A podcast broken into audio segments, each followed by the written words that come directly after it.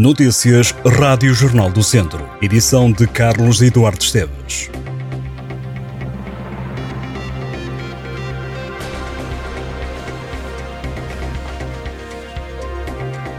Ficou em prisão preventiva o homem de 57 anos que no passado domingo foi apanhado por populares em Lourdosa, no Conselho de Viseu, a atear um incêndio florestal. O indivíduo deitou fogo junto a uma estrada, foi apanhado e retido pelo povo até à chegada da GNR, que procedeu à detenção do suspeito. O homem já foi presente a tribunal, ficou em prisão preventiva. O suspeito sofrerá problemas psicológicos e, segundo as autoridades, terá provocado outros incêndios florestais na localidade noutros anos. Vem aí uma terceira onda de calor para o país. O alerta foi dado esta manhã pelo Governo e pelo Instituto Português do Mar e da Atmosfera, após uma reunião que juntou as duas entidades. O Ministro da Administração Interna, José Luís Carneiro, revelou que a terceira vaga de calor vai chegar a partir do próximo sábado e prolonga-se pelo mês de setembro. O governante diz que, apesar de tudo, esta vaga de calor não será tão grave quanto foi a de julho. O presidente do IPMA traçou um cenário de risco de incêndio que se deve prolongar pelo menos durante mais um mês e meio. Jorge Miguel Miranda avisou que as previsões não são positivas para a chuva em setembro, que deverá ser mais seco e quente. Nesta altura, boa parte dos conselhos do distrito apresenta risco muito elevado de incêndio. Lamego, Tarouca, Castro Daire, São Pedro do Sul, Adeveira de Frades, Mortágua e Santa Combadão estão sob risco elevado.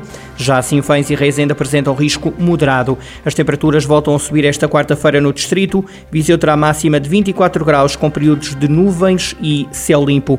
O distrito permanece em seca severa, mas a situação já não é inédita. Segundo os relatórios de seca meteorológica elaborados pelo Instituto Português do Mar e da Atmosfera, a região também atravessou períodos complicados nos anos de 2015, 2012 e 2017.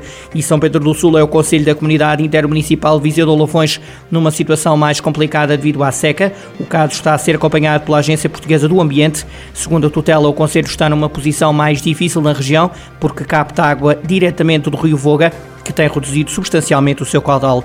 São Pedro do Sul deve ser um dos municípios que o governo vai ajudar a enfrentar a seca, nomeadamente no transporte de água para abastecer algumas das localidades. Estão internadas 17 pessoas no centro hospitalar Tondela Viseu com Covid-19. Há 15 internados em enfermaria, há duas camas ocupadas nos cuidados intensivos. Não houve mortos associados à pandemia nas últimas horas. Foram dadas quatro altas e houve uma admissão no São Teotónio. Toda a ajuda é necessária e todo o reconhecimento é bem-vindo.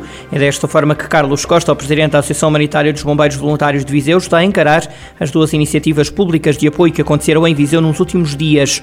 Primeiro foi o Académico de Viseu, que, abrindo as portas do estádio, realizou no jogo diante do Moreirense uma recolha pública de apoio monetário. Foi recolhido um montante de 2 mil euros. Dias depois, esta terça-feira, Bárbara Bandeira subiu ao palco da Feira de São Mateus, num dia cujas receitas reverteram a favor dos voluntários de Viseu. O total da verba ainda não é conhecido mas estavam na Feira Franca milhares de pessoas, pelo que se espera que o valor recolhido seja elevado. O presidente da Associação Humanitária dos Bombeiros Voluntários de Viseu fala de um aumento de despesa assinalável com a subida do preço dos combustíveis. Entretanto, os bombeiros voluntários de Viseu aguardam que o apoio dado anualmente pelo município chegue o mais rapidamente possível aos cofres da instituição. O Conselho de Mangualde volta a celebrar a Nossa Senhora do Castelo com as tradicionais festas que vão decorrer no início de setembro. Nas festividades que decorrem nos dias 7 e 8, a organização espera receber centenas de fiéis no monte onde está o santuário local para agradecer à padroeira. A organização promete animação e as tradicionais merendas durante os dois dias de festa. Do cartaz, um dos destaques vai para a procissão das velas no dia 7 às 8 e meia da noite, com o início ao fundo das escadinhas do santuário.